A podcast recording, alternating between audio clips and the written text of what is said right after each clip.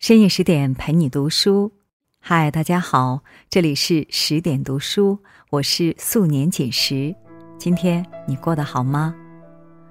今天我要讲述的人物是著名翻译家王志亮先生。听完之后，请不要忘了在文末点一个再看。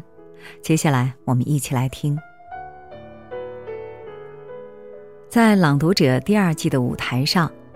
朗读者是一位九十四岁高龄的耄耋老人，他精神矍铄，思维敏捷，脸上始终挂着孩子般的纯真笑容。即便谈起以往的苦难时光，也满是幸福的语调。当他讲述起自己母亲的时候，很动情地说：“对母亲不好的人，不配做人呐。”这一幕。让主持人董卿顿时泪崩，在场观众也无不动容。这位老人就是翻译家王志亮。每当说起自己的翻译作品时，王志亮都会忆起许多往事，尤其是他翻译普希金、叶甫盖尼、奥涅金的经历。这本书从译成到出版花了三十年时间。那是他人生里最好的年纪，也是最艰苦的岁月。在那段时光里，他妻离子散，贫病交加，饱尝人情冷暖。但他没有消沉，而是心怀热爱，用积极乐观的态度趟过了苦难的河流。一九二八年。王志亮出生于陕西汉中的书香门第。他的母亲毕业于上海圣约翰大学。母亲擅长英语，在生活中也会时不时的冒出几句英语来。而年纪幼小的王志亮，听母亲说一遍外语单词，就能一丝不差的复述出来。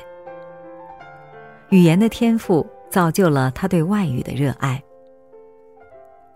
鲁迅评价俄国文学时说：“在那里看到了一个新奇的世界，是精神迷人的异域，令他生出一种感动。”王志亮也是在那个时期被俄国文学所感动的年轻人。自从他被一本陀思妥耶夫斯基的《罪与罚》深深吸引，从此便喜欢上了俄国文学的纯净与热烈。十九岁时，王志亮考入北京大学法律系。当时北大没有外语专业，他只好跟几个朋友一起自学俄文。有一天，他兴奋地在书店看到一本普希金的《叶甫盖尼·奥涅金》和一套三大本的别林斯基选集，便爱不释手。数数身上仅有的一点生活费。远远不够买书，他便脱下西服上衣卖掉，不顾一切的把书买下了。对于换钱买书这件事，每每谈起时，他都笑得很得意。在一次接受采访时，他有些顽皮地说：“卖了很多钱，后来干过好几次，屡试不爽。”巧合的是，买了书后。北大西语系就设立了俄国文学专业。王志亮高兴地跑去找校长胡适，说自己要转到俄语组。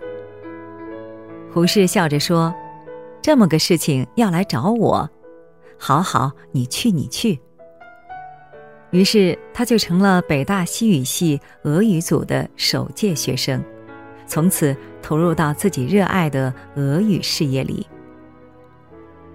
北大老校区红楼和灰楼之间的民主广场上，无论春夏秋冬，同学们每天清晨都能听到王志亮高声朗读的《叶甫盖尼·奥涅金》。不到一年时间，他就把这本诗体小说中的四百多个诗节全都背了下来。大学毕业后，在何其芳教授的鼓励下，开始翻译这本书。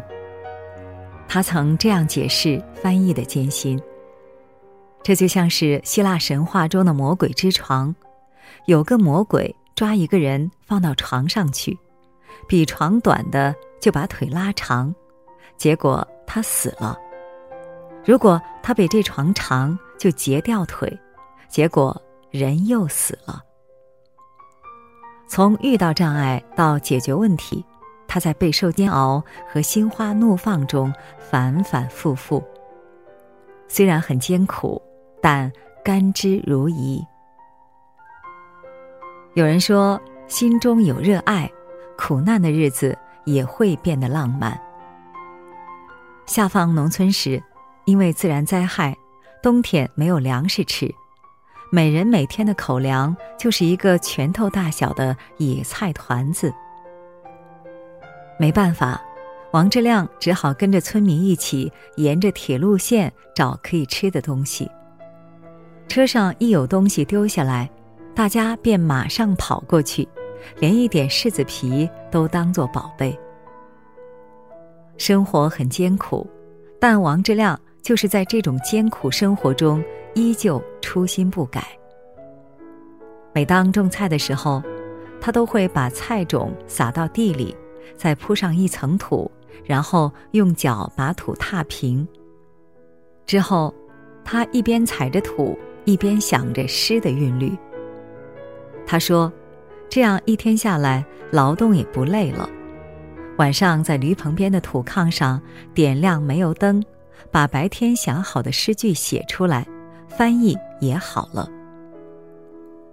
在乡下很难买到纸，他就把报纸上那一条没印字的边撕下来，还有烟盒纸、马粪纸、糊墙纸，都是他翻译诗句的必备工具。这种苦他吃得很开心。好多人说他魔障了，只有他自己知道，他离不了这本书。他太爱这本书了，甚至为他吃多少苦都值得。正如他自己所说，普希金被称为俄国诗歌的太阳，而这本书就是我生命中的太阳。两年后，王之亮从兰州出发，到上海投奔哥嫂。他的行李里装满了各种各样的碎纸片。这就是叶甫盖尼·奥涅金的最初译稿。刚到上海时，他没有收入，每天都被叫去扫弄堂、烧砖头、挖防空洞。他变卖了所有家具，甚至连床都卖了。如此一来，年迈的父母只好睡在地上，两个孩子连过冬的衣服也没有。一家人靠哥嫂接济。靠母亲拾菜叶、买做饲料的碎米充饥。后来，好不容易才找到一份苦力工作，却又因为恶病交加，屡次濒临险境。可就在这样的生存环境里，琢磨如何将原诗的韵律更好的翻译出来，仍是他每天必做的事。为了在干活之余能够继续搞翻译。他每天只睡几个小时，四点半就起床，一分钟都不浪费。所以说，是普希金在王之亮最困顿的时候渡了他，使他获得了充盈的灵魂和精神的支撑。那些岁月，对于王之亮如戴着镣铐跳舞，其中滋味甘苦自知。这些听起来让人心酸的往事，他自己讲起来的时候，却别有一番意趣和情调。一个人若不是活在自己的热爱里，估计是很难做到如此旷达的。五十岁那年，王志亮终于从一个无业游民回到华东师大做了教师。重新走上大学讲台的王志亮。浑身都洋溢着对事业的热情。他讲课幽默风趣，引人入胜。教室里总是座无虚席，甚至走廊上、过道上和讲桌旁边，都或坐或站，挤满了人。有一次，王之亮的夫人吴媚娟去学校附近的理发店理发，听到旁边有几个学生催促说：“麻烦快点儿，我们要赶去中文系听讲座。”这时，理发师指着吴媚娟说：“你们要去听哪位老师的课呢？他爱人可也是中文系的呢。”当得知吴老师的爱人正是王之亮时，学生们兴奋极了。哎呀，我们就是去听王老师的讲座，听王老师讲课就像看彩色电影，太精彩了。看到学生们如此喜爱丈夫的课，吴老师也不禁好奇起来。他悄悄来到教室后排，想看看丈夫究竟是如何讲课的，竟有这般魔力。后来，吴老师回忆说，他普通话标准。声音也好听，伴随着一些肢体语言，站在讲台上就像演员一样。与此同时，在讲台上大放异彩的王志亮，也迎来了人生中最难忘的时刻。他的《叶甫盖尼奥涅金》译稿终于出版了。这部译著虽然迟来，却反响特别大，成为外国文学翻译史上的。标志性译作。后来，在普希金诞生两百周年的纪念大会上，俄罗斯驻中国大使代表俄罗斯政府向他表示了感谢，并颁发了纪念章和感谢状。这部译著也被世界各地的普希金纪念馆永久收藏。成功的喜悦使王志亮。焕发出了年轻的活力，他决定继续拼搏，使自己的人生更加精彩。在之后的十几年里，他每天只睡四五个小时，翻译出版了《上尉的女儿》《安娜·卡列尼娜》等大部头经典译著三十多部。即便是退休后，他也没闲着。而是将在农村时的经历浓缩进长篇小说《饥饿的山村》里。他忘不了那段经历，因为在那段经历里，他不仅记住了食不果腹、疾病缠身的苦难，更记住了农民兄弟的质朴和善良。他有太多的感触和感恩，所以他一直惦记着把那段历史记录下来。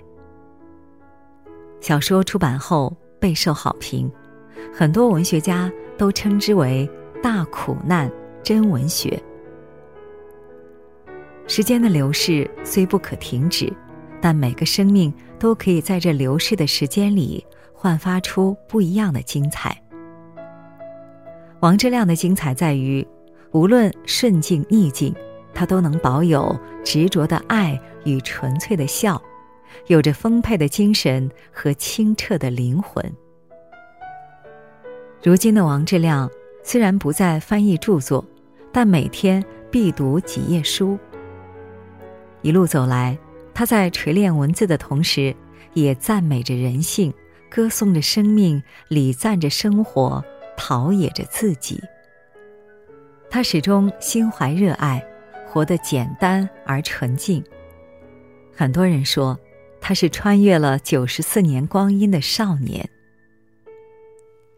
每个人都希望自己可以有这样的人生，坚守本心，一生追求，活出自己想要的样子。王志亮正是这样的人。他不因贫穷失志卖衣换书，沉迷于俄国文学；他不因艰难颓唐苦中作乐，翻译出伟大译著。他不因负直忘形、意气风发、争分夺秒做学问。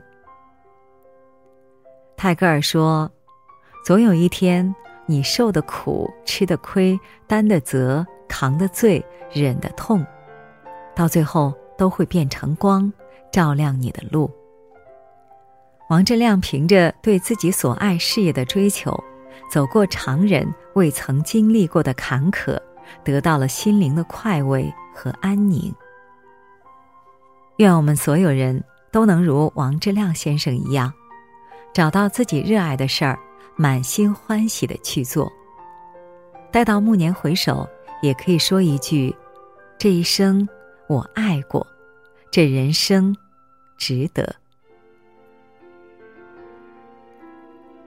好了，今天的文章我们就分享完了。